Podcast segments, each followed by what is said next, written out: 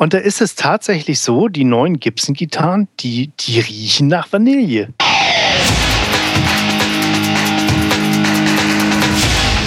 Delamar, Musify Your Life. Herzlich willkommen zu Delamar Gitarre, dem Podcast zur Gitarre und ihren Seitensprüngen auf www.delamar.fm.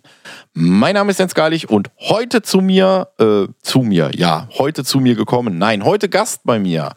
Wie so immer. Und ich habe es nicht vergessen, ihn wieder einmal als Ersten zu begrüßen. Hallo Markus. Gute Pottlinge! Gute! Wie geht's? Ja, gut. Und dir? Ja, mir geht's, äh, mir geht's, mir geht's gut. Die Laune scheint bei dir so irgendwie oben rauszuspringen. Also nach Nein, die deiner ist natürlich, die ist nur professionell gespielt. Ah, so, ist alles nur professionell gespielt.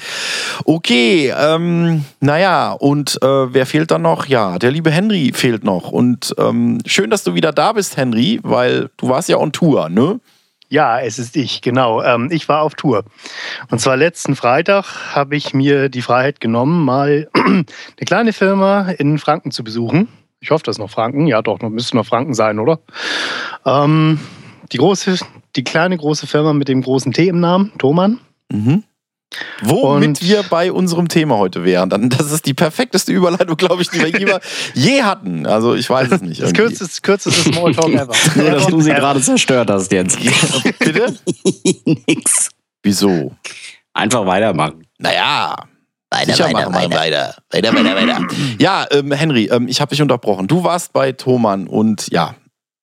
Genau, also Ziel, Ziel des Ganzen war es, ich wollte mir einen neuen Verstärker kaufen. Also hauptsächlich, um das Ding im Proberaum zu benutzen und dass ich nicht immer irgendwas hin und her schleifen muss. Und ja, da habe ich mich mal schlau gemacht, was es dann so Neues gibt. Oder Älteres oder was, was überhaupt so, was es überhaupt so gibt und wie es klingt und welche Box man da dran hängt oder wenn es eine Combo ist, was da für Lautsprecher drin sind. Und da habe ich mich halt mal so ein bisschen schlau machen wollen. Jo, hat auch ganz gut geklappt. Ein, ein, Also- hö ein höchst interessantes Thema, finde ich. Ähm, mal so ein, so ein Live-Review hier. Ja? Also mal nicht, nicht so in Artikelform, sondern in Podcast-Form. Könnte cool das, werden. Das könnte man so tun, ja. Ja, also nur ähm, zum Verständnis da draußen. Henry ähm, war on Tour bei Thomann, so heißt die Folge. Und das Thema ist Verstärker. Verstärker-Review vom Henry live. Live bei Thomann. Genau. Ja, live bei Thomann, das wäre es nochmal, oder? Ja, das, das, das wäre es auch nochmal, genau. Ja. Ja, Also- ähm, also du hast, äh, du, du, du, also grund grundsätzlich wolltest du dir einen Verstärker kaufen, so, für deinen Proberaum, so. Und ähm, es ist aber dann doch vieles anders passiert als vorerst gedacht. Und Quasi. quasi. Also, ähm, also ich habe festgestellt, dass ich vermutlich doch ein bisschen mehr Geld investieren werde. Und das hatte ich natürlich gerade nicht in der Tasche, aber das macht ja nichts, das kann man dann nachholen. Dafür gibt's Und- auch so Plastikkarten. Ja, genau, aber äh, die wollte ich ja gerade eben mal nicht benutzen. Ach so. Ah, ich habe mir, hab mir jetzt angewöhnt, immer schön brav alles bar zu bezahlen. Und was ich nicht bar bezahlen kann, das kaufe ich erstmal nicht. gut. So. Also das heißt, äh, da du dich da entschieden hattest, etwas mehr Geld auszugeben, ähm, hast du zwar viele Verstärker getestet, Davon Mhm. waren einige dann auch wesentlich ähm, out of Budget. Ja, und hast dir keinen gekauft. Nein, ich habe ich hab dafür eine, eine Gitarre gekauft, aber das ist ja was anderes. ja, man geht in den Laden, um sich Verstärker zu bekommen, kommt meine Gitarre heim. Sehr geil. Es, es, hätte, es hätte schlimmer kommen können. Es hätte weiß Gott schlimmer kommen können. Es hätte still. Ja, das ist, das kann mir auch oft äh, oder könnte mir auch Also- passieren in solchen Musikläden. Ja, ja. Also Er hätte auch- sich ja zum auch- Beispiel zwei Gitarren kaufen können. ja, Ja, das, das ist noch ein anderes Thema. genau. Also mh, äh, der, der, Gitarrist, der zweite Gitarrist von meiner Band, der hat sich eine Bass-Ukulele gekauft, weil ich nicht mal wusste, dass es so, dass so ein Ex Instrument überhaupt existiert. ja. Also es ist auf jeden Fall total spektakulär, das Ding. Da sind Gummiseiten drauf und das Ding hat keine Bünde. Schön. Ein Fretless. Fretless quasi, genau. Genau. Das ist auch total spektakulär, das Ding. Ja, spektakulär. Okay, jetzt wissen unsere Zuhörer so ein bisschen, was der Hintergrund der ganzen Geschichte ist und jetzt gleich steigen wir da sofort ein die, ähm, in Hinblick auf diese ganzen Reviews. Ne? Vielleicht nochmal so ein kurzer Aufruf. Ihr merkt, wie kurios ein Besuch in einem Musikladen sein kann. Postet uns doch einfach mal eure kuriosen Erlebnisse. Nur mal so am Genau, Rande. was, was habt ihr an kuriosen Instrumenten gefunden, so wie eine Bassukulele? die oder? ihr euch nicht kaufen wolltet, aber dann doch gekauft habt oder so. ja. Okay, Henry. Ähm, wir haben im Vorfeld schon mal ein bisschen drüber gesprochen, haben so ein bisschen die Liste der von dir getesteten Verstärker so ein bisschen ausgedünnt, weil es waren doch ein paar mehr, als es heute in die Folge passen würden. Und äh, wenn ich das hier so richtig sehe, ähm, ging es mit dem Bugera los. Ja, damit haben wir mal angefangen. Und zwar mit dem V55, was ich echt als Geheimtipp sehe.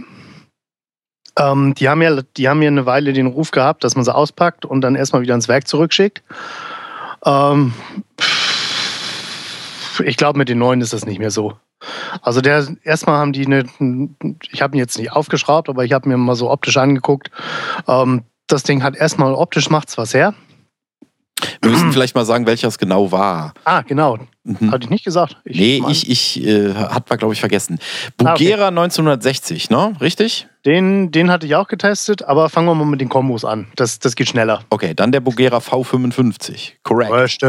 Richtig.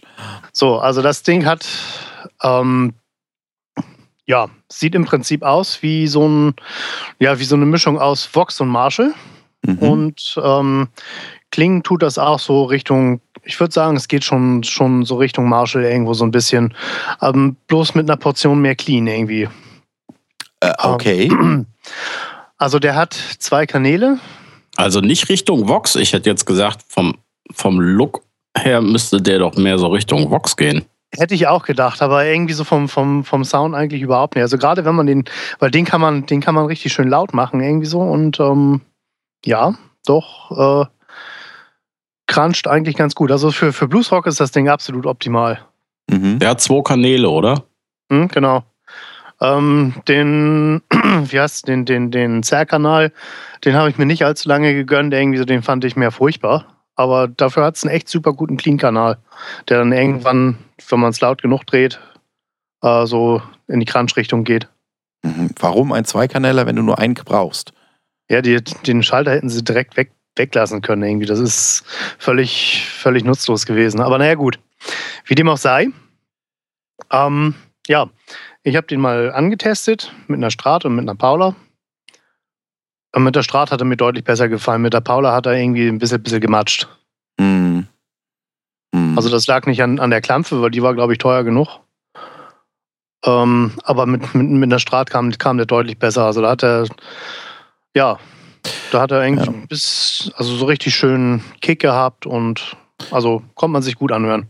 Also Bogera VT 55 zu empfehlen für den cleanen Single-Coil-Spieler, Genau. der ihn auch gerne mal so in die angezerrte Größenordnung reindreht.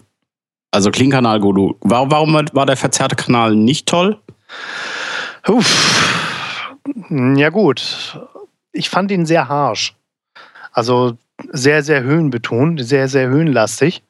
Was jetzt grundsätzlich erstmal nicht schlecht sein muss, aber es hat so einen, so einen, so einen harschen Unterton, so einen, so einen scharfen Unterton, den, den mochte ich nicht. Ach, das finde ich aber eine interessante Aussage, weil ein Freund von mir, der hatte auch so einen günstigen Verstärker von Fame, 2x12 Marshall-Verschnitt, 100 Watt. Okay. Mhm. für, keine Ahnung, kostet glaube ich nur 400 Euro und so und ist echt Ja, mega groß ausgestattet. Zwei Kanäle mit voller Klang, Klangregelung in beiden Kanälen und Effektloop und man kann hinten noch die Lautstärke auf 50 Watt, glaube ich, halbieren und was weiß ich was alles. Also echt tierisch ausgestattet. Aber da ist mir auch auf, den habe ich mal ganz kurz angespielt und habe ich auch gedacht, irgendwie so, äh, der, der verzerrte Kanal, der so für die Füße. Also das Mhm. klang auch einfach nur Ja, ziemlich hell und kratzig und äh, irgendwie gar nicht so, was man mit warmen, schönen Vollröhrenverstärker-Sound in Mhm. Verbindung bringt. Ja, von der Ausstattung scheint mir der V55 ja auch ähm, vergleichbar zu sein. Er hat zwar jetzt nicht zwei ähm, 12er Boxen, äh, Speaker, sorry, sondern nur einen 12er Speaker und nur 55 Watt wohl Mhm. nur in Anführungszeichen. Aber das ist Ähm, laut genug. Genau. Ähm, es scheint mir auch hier voll ausgestattet zu sein. Also beide Kanäle haben volle Equalizer, also separat für sich einstellbare Equalizer. Und äh, ja, sieht so von der Optik her, mm, ja gut, Vox, Vox sind ja, sind ja klassisch eigentlich so Toploader-Kisten. Ne? Mhm, genau. Und das hier ist ja kein Toploader, also das ist, geht dann schon von der Warte aus eher Richtung Marshall. Röhrenmäßig 3x12 AX7 Röhren in der Vorstufe, 2x6L6 in der Endstufe. Einfach mal so für die Hörerinnen da draußen und Hörer, so die Basics. Ein Reverb hat er Ja. auch noch. Und ein Effekt. Ja, der, der Reverb, den habe ich mal ganz schnell wieder ausgestellt. Das ist so ein Mhm. ganz grottiges Digital-Reverb oder so. Mhm. Also den, den mochte ich auch nicht. Aber naja, gut, okay. Das, dafür hätte ich ihn jetzt nicht gekauft. Also, Ähm, du hast, du hast eben davon gesprochen, der, der verzerrte Kanal wäre nicht so prickelnd gewesen. Hast du auch beide Eingänge mal ausprobiert? Weil das Ding hat jetzt einmal so ein Normal und einmal ein Bright-Eingang. ja, genau. Und, da, und das, war, das war die nächste spektakuläre Nummer. Normalerweise hätte ich ja gedacht, eins ist dann halt so ähm, von der Impedanz her ein bisschen mehr ausgelegt, so für, für, ähm, für aktive Gitarren, also für aktive Tonabnehmer. Aber da gab es absolut null Unterschied. Ich glaube, das Ding haben die innen einfach gebrückt. oh, ja. Naja, keine Ahnung. Also jedenfalls, da kam, also zumindest bei dem, bei dem Gerät, was ich da hatte zum Spielen, das hat keinen Unterschied gemacht, wo man da den Stöpsel eingestöpselt hat. Mhm. Äh, interessant fand ich auch hier so, so dass es dann äh, Unterschiede zwischen, zwischen Strat und, und Paula oder so gab, die dann wirklich unangenehm aufgefallen waren. Ja, definitiv. Ja, das ist. Also das ist, das ist auch echt ungewöhnlich. Also normalerweise, wenn man eine, eine gute Gitarre an einen halbwegs brauchbaren Verstärker anschließt, dann sollte man eigentlich erstmal so wenig Probleme erwarten. Aber wie gesagt, das ist halt, es hat gematscht irgendwie so und ich habe es Ja. halt nicht gemocht. Ja, ja also ich meine, dass, dass eine Paula sich anders anhört wie eine Strat, ist klar. Ne? Ja gut, das Ähm, sollte ja so sein. Das ja, wäre ja. besser, so aber ist. dass es dann unangenehm am Verstärker wird bei einem dieser beiden, sagen wir mal, Grundmodelle, ähm, dann, das ist natürlich wirklich ähm, nicht so gut. Aber das ist ein guter Tipp für alle da draußen, äh, wer Verstärker testen geht und er nennt halt eben nun mal eine Strat und eine Paula sein eigen, jetzt mal egal ob original oder von irgendeinem anderen Anbieter, der sollte auch wirklich den Verstärker mal mit beiden Typen, Gitarrentypen testen. Ne? Unbedingt, Ja. unbedingt. Das sind teilweise Unterschiede wie Tag und Nacht. Mhm. Also was ich auch hier äh, vielleicht zum Abschluss zu diesem V55, weil wir haben ja noch ein paar andere auf der Liste, was ich hier noch gefunden habe in der in der ähm, Ausstattung ähm, ist, ähm, hat eine umschaltbare Möglichkeit zwischen Triode und Pentode. Ja, genau. Da Mhm. wird er ein bisschen leiser dann. Mhm. Und sonst, was, was gab es da sonst noch für soundtechnische Also ist mir jetzt Ähm. nichts, also erstmal erstmal grundsätzlich gravierendes nichts aufgefallen, was aber auch unter anderem an dem Speaker liegen kann. Vielleicht müsste man das mal mit einer, mit einer anderen Box irgendwie dran probieren. Aber das bringt, bringt mit Sicherheit auch nochmal was, weil ich glaube, die Speaker in den Kisten, die sind nicht so die High-End-Kisten, Mhm. High-End-Speaker. Hm. Das ist auch vielleicht noch ein, ein, ein schöner, ja, ein schöner, eine schöne Ausstattung, dass dieser, das ist ein Combo, ja, äh, Mhm. dass der äh, Lautsprecherausgänge hat, also de facto. Man muss da nicht rum, rumbasteln, sondern man hat für 4, 8 und 16 Ohm Boxen Ausgänge. Ja, genau. Mhm. Also insofern von der Ausstattungsvariante oder Ausstattung her betrachtet ist es eigentlich äh, für das Geld, was er kostet, nämlich 378 Euro, ähm, wirklich doch äh, Value for Money. Ne? Also definitiv, es ist ein Top-Verstärker, kann man jetzt echt nicht anders sagen. Mhm. Ähm, es, also wenn man mehr Geld hinlegt, kriegt man natürlich auch noch Besseres, ganz klar. Mhm. Ähm, aber so für, für jemand, der anfängt und eigentlich ein Instrument sucht, was brauchbar ist und einen Verstärker äh, braucht, dann da ist das eigentlich die erste Wahl. Genau, der jetzt nicht so viel kostet, ne, um dann Genau. halt im Budget zu bleiben. Okay, äh, machen wir schnell weiter. Wir haben ja dann ganz, eine, zwar eine ausgedünnte Liste von denen, die du wirklich getestet hast, aber wir haben eine. Äh, Genau, Liste dann machen wir gleich mal den anderen Preis- Bugera, oder? Mm, Ja, können wir machen. Gut, den Bugera 160, äh, Quatsch, 1960. Genau, das ist ein Plexi-Verschnitt mit ähm, einem Haufen Mods, die der Plexi eigentlich nicht hat. Mhm. Ähm, der Plexi hat äh, jede Menge Eingänge. Vorne auf der Frontplatte sind vier, vier Eingänge, die ähm, im Prinzip alle nutzbar sind. Und ähm, normalerweise macht man das so, man nimmt zwei, äh, man nimmt ein Klinken, Klinkenkabel, ein kurzes, Mhm. steckt das einmal unten links rein, einmal oben rechts rein und damit äh, schließt man die beiden äh, Kanäle, die der eigentlich hat. Ja. Der hat ja einen, einen, äh, einen hellen und einen Basskanal Mhm. und die, die klemmt man da quasi mit dem Klinkenkabel dann parallel an. Mhm. So, und dann macht man laut und äh, freut sich des Lebens über die schöne Endstufenverzerrung. Mhm. Jetzt ist mal Randy Rhodes vor etlichen Jahren auf die Idee gekommen, das könnte man ja auch seriell machen und hat sich seinen sein Plexi modden lassen. Also im Prinzip hat er da nichts anderes gemacht, außer die Kanäle an, einen nach dem anderen angefahren. Und da, dabei brauchte man dann halt eben nicht mehr keinen Stecker mehr da reinstecken und so weiter, sondern das Ding, das, hat, das lief immer auf Volldampf. Und dann hat man Mhm. halt hat man halt deutlich mehr Zerre. Mhm. So, und, Und das, das kann das Ding halt eben auch. und dies, diese, diese Kiste, die hat eben vorne auch vier Anschlüsse, Mhm. aber die sind anders belegt. Da Okay. ist der obere, der ist die quasi die erste Version, die Standard Plexi-Version. Das heißt also die, äh, die beiden Kanäle parallel. Mhm. Und der Anschluss links darunter, der ist halt genau, äh, dieser, äh, beinhaltet genau diesen Randy Rhodes, Rhodes Mod. Ähm, ja, und hat eben diese beiden Kanäle in, in, in Reihe gesch- angeschlossen. Okay, super. So, und dann im Gegensatz zu den, zu den normalen Plexis von Marshall hat das Ding Master Volume, Gott sei Dank. Ah, okay. Okay, ja, Gott sei Dank, exakt. Sonst klingeln die Ohren. Äh, ja, also ich hab's, also mit den Boxen, die da waren, habe ich es bis auf 127 dB gebracht. Und, und wer sich so ein bisschen mit Schalldruck auskennt, der weiß, dass 127 dB schon echt die Schmerzgrenze sind. ja, Ähm, also die, mein Kollege da, der hat gesagt, die Tür hatte nicht, die Tür und der schalldichte Raum hat nichts genutzt. ja, ja. Ja, Ja, ich wollte den ja auch mal ausprobieren, okay, wie klingt denn das Ding jetzt? Ne? Und dann habe ich mir den da halt hinstellen lassen ja. und anschließen lassen. Darf man ja leider nicht selber. Ähm, dann habe ich den Kasten mal so auf Halbzeit gedreht Mhm. und das war schon mächtig laut. ja, ja. Ja, und dann also, äh, ich habe den einmal ganz kurz, ganz volle Lotte aufgerissen. Also im, im selben Raum möchte man da echt nicht sein. Also ich finde laut geil, ohne Frage. Ne? Und das Ding, das macht auch mächtig Druck. Und aber das war echt, das ist der Hammer. Das ist die Hammer. Ja, ganz kurze Facts. 150 Watt ist ein Einkanaler. Wer sich mit Plexis auskennt, weiß, wovon wir reden eigentlich. Ähm, hat viermal EL34er Endstufenröhren und dreimal E ECC 83er Vorstufenröhren. Ähm, ja, äh, im Unterschied zum Plexi halt eben ein Master Volume. FX Loop und der ganze Kram, moderne Sachen sind halt eben auch dabei. Ähm, ja, ist ähm, böse. Ja, und Ja, dann halt eben vor allen Dingen diesen Master-Regler, der ja nicht einfach nur ein Lautstärkeregler ist, der hinter der Vorstufe irgendwie ist, sondern das ist ja ein PPI MV oder wie man die Dinger nennt. Also genau, das der regelt ja irgendwie den, die, diesen Phase-Inverter da irgendwie runter. Ich, also ich Genau. kenne mich da jetzt nicht technisch so aus, aber hast du das mal ausprobiert, wie sich da der, der Sound verändert? Oder äh, andersrum gefragt, kann man mit dem auch bei erträglichen Lautstärken oder vielleicht sogar ähm, zu Hause im stillen Kämmerlein den auf Übungslautstärken noch brauchbar benutzen? Oder ist das wirklich einfach nur eine Höllenmaschine? Das ist einfach nur eine Höllenmaschine. Ich habe mich nicht getraut, ihn leise zu drehen. Hm. ich habe mich nicht getraut, ihn leise zu drehen. Ja, Schöner ist- Satz. Äh, Ja, wollte ich gerade sagen. Ist ein, ist, ein, ist, ein wirklich, ist ein wirklich schöner Satz.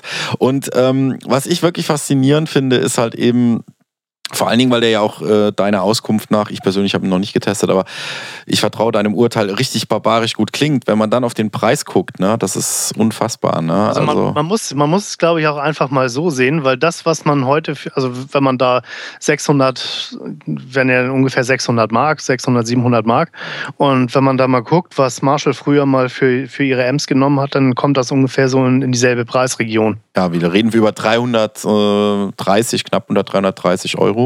Genau. Ja, ja. Ja, wie gesagt, ähm, spannend. Ähm, aber es ging ja weiter und du hast ja auch nicht nur den Bugera-Fuhrpark dir unter die Lupe genommen. Nein, ich habe dann natürlich auch, weil ich dann ja, äh, wenn wir denn schon bei 100 Watt Top-Teilen sind, dann muss man auch bei den Klassikern hin, ne? Ja, Da habe ich den JCM 800, den ich früher selber auch mal hatte, aber das ist also die Halleluja. Originalversion. Genau, die kenne ich, Halleluja. kenn ich wie meine Westentasche quasi. ja. Und da stand die Reissue rum. Oh. Und jetzt kann mir echt wirklich einer, einer eins vom Pferd erzählen, das ist mir völlig Wurst. Ähm, das Ding klingt bei weitem schlechter. Als der Bugera jetzt, der 1960. mm, ja gut, das würde ich jetzt nicht unbedingt wirklich vergleichen wollen, weil das ist komplett eine andere, andere Sorte Amp irgendwie. Ja, aber schlechter wie was dann? Schlecht, schlechter wie, wie, mein, wie das Ding, was ich im Original hatte. Ach so, das Original. Ah, ja. Also da habe ich eine vergleichbare Box genommen, die, also die, die, dieselbe Box, die ich früher halt auch mal hatte. Nicht dieselbe, aber gleicher Typ. Hm. Ähm, naja, und dann eben den JCM 800 oben drauf und gibt Gas. Hm. Aber fand ich nicht gut. Fandest du nicht also, gut? Keine Ahnung, der hat, der hatte, dem fehlte irgendwas. Also dem fehlte deutlich irgendwas. Hm. Also wir reden jetzt hier über den Marshall GCM 800 Reissue 2203. Genau. Ähm, nur mal so für da draußen. Und ähm, ja, ähm, kräftige Preisansage, würde ich einfach Hat der einen. Master oder hat er keinen Master? Weil von dem alten GCM 800, da gab es ja, glaube ich, mindestens zwei oder drei verschiedene Baureihen. Also Ja, ich und hatte- die ich hatte- klangen halt wirklich auch alle Ich hatte, den- ich unterschiedlich. Hatte also den, ich hatte den diesen, mit dem Master. Ja. Also zwei vielleicht lag es daran. und Master. Naja, das, das Ding da hatte ja, war ja genau das, war ja eben genau dasselbe. Hm. Also zumindest von der Optik. Also innen werden sie sicherlich irgendwas gemacht haben. Also wie gesagt, das Ding, das klang halt nicht so, wie ich. Vielleicht glorifiziere ich es auch, ich weiß es nicht, keine Ahnung. Aber auf jeden Fall, dem fehlte irgendwas. Hm. Wo ich Hm. gesagt habe, also das würde ich jetzt vermissen. Hm. Also vielleicht hatte ja einer ähnliche Erfahrungen gemacht, das würde mich ja vielleicht auch mal interessieren. Ich, äh, ich hatte auch früher mal einen GCM 800, den ich äh, verkauft habe, ich Idiot. Ähm, und äh, ähm, seitdem an habe ich äh, nicht mehr danach geguckt, auch, auch gerade auch bei den Re Reissues nicht mehr. Ich meine, äh, das hat auch einfach wirklich was mit dem Preis zu tun. Also wir reden hier von knapp unter 2000 Euro. Ja. Ähm, und äh, das ist schon eine Ansage. Naja, das ist auch der Grund, warum das Ding nicht auf meine nähere Liste gekommen ist. Ja, ja. Okay, das war jetzt äh, dann mehr oder weniger so ein bisschen, so ein bisschen eingeschoben hier als äh, konkreten Verstärker oder Ja, also ich, ich habe, wie gesagt, ich hatte das Ding, ich hatte ja nur 100 Watt Tops und okay, dann probieren wir halt mal ein paar davon aus. Hm, Ähm, und da ich das Ding ja besonders gut kannte, wollte ich dann halt mal den Vergleich, den, den 1960 von Bugera und den JCM 800 irgendwie so, was ist, was ist besser, was ist Mhm. schlechter? Ich meine, kann Und- man und- eigentlich nicht wirklich sagen, dass da irgendwas besser oder schlechter wäre. Und der war also, der Mhm. war allerdings dann nicht, doch dann letztendlich doch nicht die, die Referenz, sage ich jetzt mal. Nee, ist eigentlich schade, weil Ja. ich hätte den gerne als Referenz gehabt, um den gegen andere zu testen, aber wie gesagt, ich habe, vielleicht bin ich auch ein bisschen verwöhnt irgendwie von, von anderen Verstärkern, ich weiß es nicht, keine Ahnung. Hm, Aber auf jeden Fall, dem fehlt ja irgendwas. hm. Interessant. Ähm, kann ich jetzt, wie gesagt, aus eigener Erfahrung leider nicht so richtig mit einsteigen in die Diskussion, weil, wie eben schon erwähnt, ähm, habe ich das, ja, habe ich sowas noch nicht unter den Fingern gehabt. Nachdem ich meinen Original GCM 800, also Original in dem Sinn, dass er noch aus, einer, aus dieser Baureihe stammte, um die 80er rum war es, glaube ich. Ähm, also einer der moderneren. Die kamen ja schon Mhm. irgendwann Mitte der 70er kamen die ja raus, ne? Und dann kam, wurden die ja wieder, wie der Markus eben sagte, hatten die da verschiedene Varianten, Untermodelle, keine Ahnung. Ja, da gibt es Ja, x genau. Versionen. So ist es. Und wie gesagt, danach hatte ich dann nichts mehr von den Teilen unter den, unter den Flossen. Okay, äh, Henry, was war alles, was war noch dabei? Welchen Was war noch dabei? Hast du getestet? Was mir sehr gut gefallen hat, das waren Koch-Amps. mhm. Kleine holländische Bude, die auch Verstärker bauen, und zwar sehr gute Verstärker bauen. Mhm. Ähm, ja, das war ein kleines Top, das nannte sich, Markus, sag's, wie heißt's? das ist der, den ich auch habe. Das ist der Kochstudio-Ton. Genau. Mhm.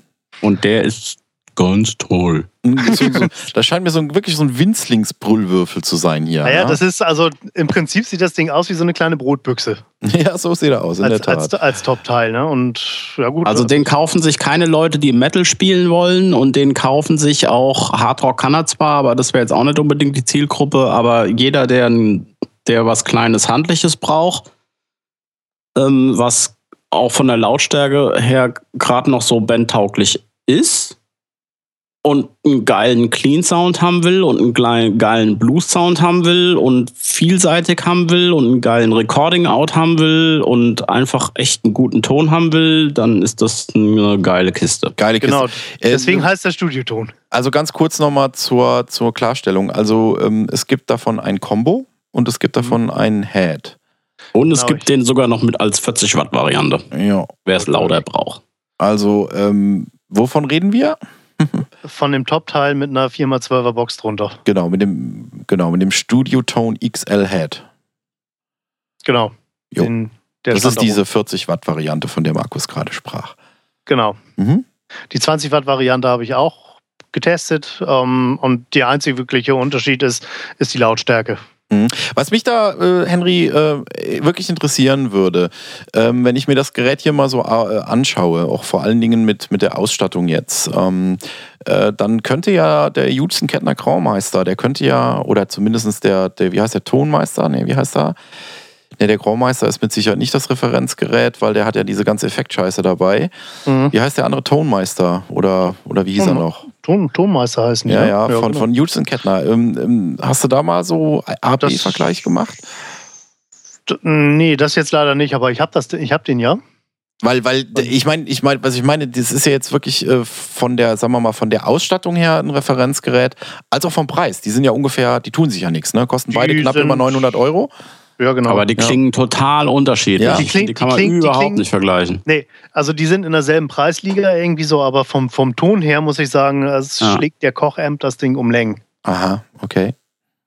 Holland schlägt Deutschland. Geht gar nicht. Naja, was heißt schlägt? Also ich habe den Tonmeister, den Judson Kettner, den habe ich ja beim Carlos mal ganz kurz angespielt und der hat mir, mir, mir Mhm. nicht zugesagt. Aber mir sagt halt dieser äh, Studioton oder dieser Kochsound, Mhm. der sagt mir sehr zu. Ähm, ob da jetzt, also ich meine, schlechter und besser gibt es ja eh nicht, das wissen wir ja alle. Mhm. Ähm, aber die sind definitiv ähm, soundlich völlig verschiedene, völlig verschieden. Mhm. Ja, die haben, andere die, haben, an- Ansätze. die haben andere Ansätze, genau. Okay. Und Also wenn man- also wenn- bei dem, bei dem Houston Kettner ist das, ist, das klingt einfach zu schön. Okay. Mhm. Ja, und wo, wo der, wo, wo der Koch-Amp irgendwo noch Seele hat. Also Mhm. das ist, das weiß nicht, also die Houston Kettner, das ist ein ganz klaren Arbeitstier. Für Studio kannst du überall, kannst du für alles gebrauchen, das Ding, gar keine Frage. Mhm. Ähm, aber wenn das so wirklich so, so geht so, so auch, so auch so ein bisschen, dem fehlt einfach ein bisschen Dreck. Mhm, Okay, ich, ich, äh, kann ich was mit anfangen? Definitiv mit der Aussage. Also, ähm, ja. Also für die, für die Leute da draußen, perfekt. Also wie gesagt, 40 Watt hat man gesagt. Das sind drei Kanaler. Ähm, viermal EL 84er Class A Röhren. Ähm, was haben wir noch? Ähm, ja, das, was Markus eben erwähnt hat, ist ein Recording Out. Das heißt, äh, direkt ins Pult mehr oder weniger und kannst den Lautsprecher abschalten. Als, Genau. ähm, sage ich mal, Special Feature in Anführungszeichen.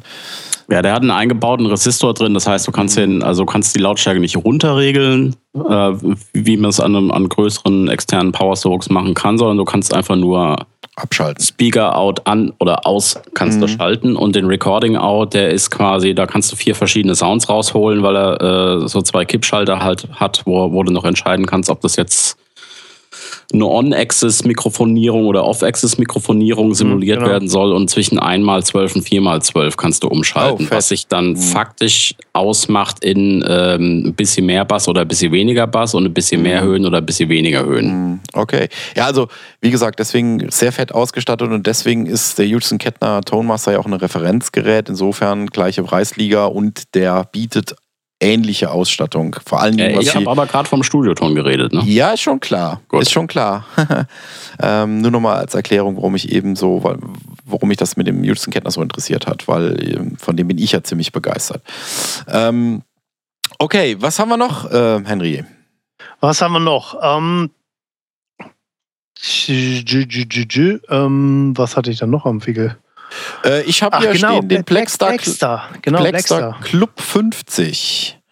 Genau, ich glaube Club 50 hieß der Kasten. Mhm. Ähm, ja, sehr schönes Top-Teil. Äh, entwickelt von Ingenieuren, die früher mal bei Marshall gearbeitet haben.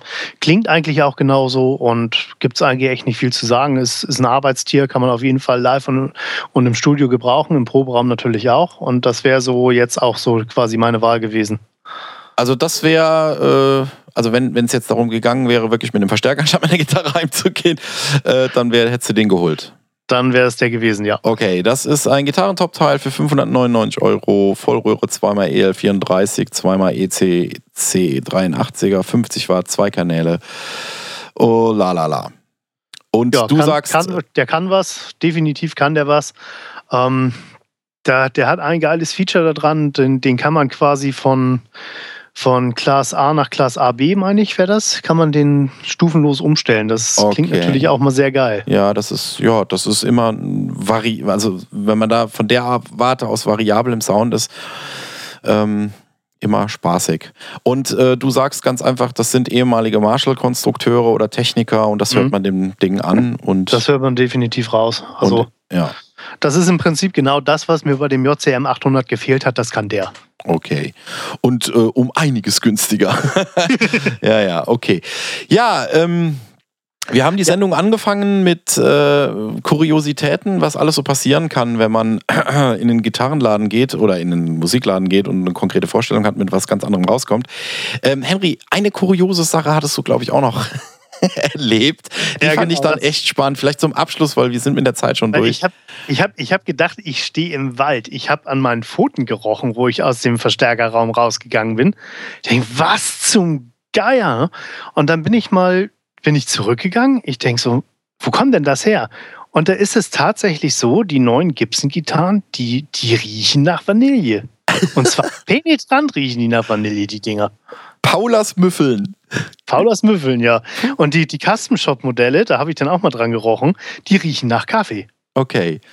er schnüffelt sich durch die Gitarrenabteilung. Ja, schnüffelt, schnüffelt sich, genau. Das ist, wäre mal eine Wetten-Das-Wette. Also, Also ku- kurios ist auf jeden Fall, also das, da, das steckt, glaube ich, so ein ganzer Haufen Psychologie dahinter, weil irgendwie so seit, seitdem ich an dem Ding der gerochen habe, irgendwie so, ne, weil so Vanille, das ist ja was, das kennt man aus seiner Kindheit, das verbindet man immer mit irgendwas Guten und genauso ein richtig guter. Aphrodisiakum, Henry. Findet, findet man auch gut, ne? Ja, genau. Ich bin, naja, lassen wir das. Ähm, naja, aber auf jeden, Fall, auf jeden Fall ist das so, ich habe dann echt die, die, das ganze Wochenende Kataloge gewälzt und habe geguckt, so, wo, äh, wo gibt es wo gibt's jetzt eine günstige Gibson? Ne? ja, so geht das. Ja, liebe Leute, wenn ihr uns äh, erzählen könnt, wie denn die äh, Fender Stratocaster müffeln, dann schreibt uns das einfach mal in unsere Kommentare oder in die Kommentare unter diese Sendung. Leider ist die Zeit schon durch. Ich bedanke mich ganz herzlich bei dir, lieber Henry, ähm, dass du äh, erstens mal on Tour warst, äh, unter anderem auch halt für Delamar Guitar und dann bei Thomann und für deinen Bericht heute. Jupp, gerne geschehen. Gerne geschehen. Und ich bedanke mich auch ganz herzlich bei dir, Markus. Du hast ein bisschen weniger gesagt heute.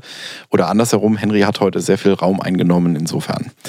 Aber Trotzdem, trotzdem, ein schönes sei- Tschüssikowski, genau. liebe Pottlingers. Genau, trotzdem sei dir gedankt, dass du da warst. Ja, mein Name ist Jens Gerlich, das war der Delamar Guitar Podcast auf www.delamar.fm. Stay tuned and rock on. Delamar, Musify Your Life.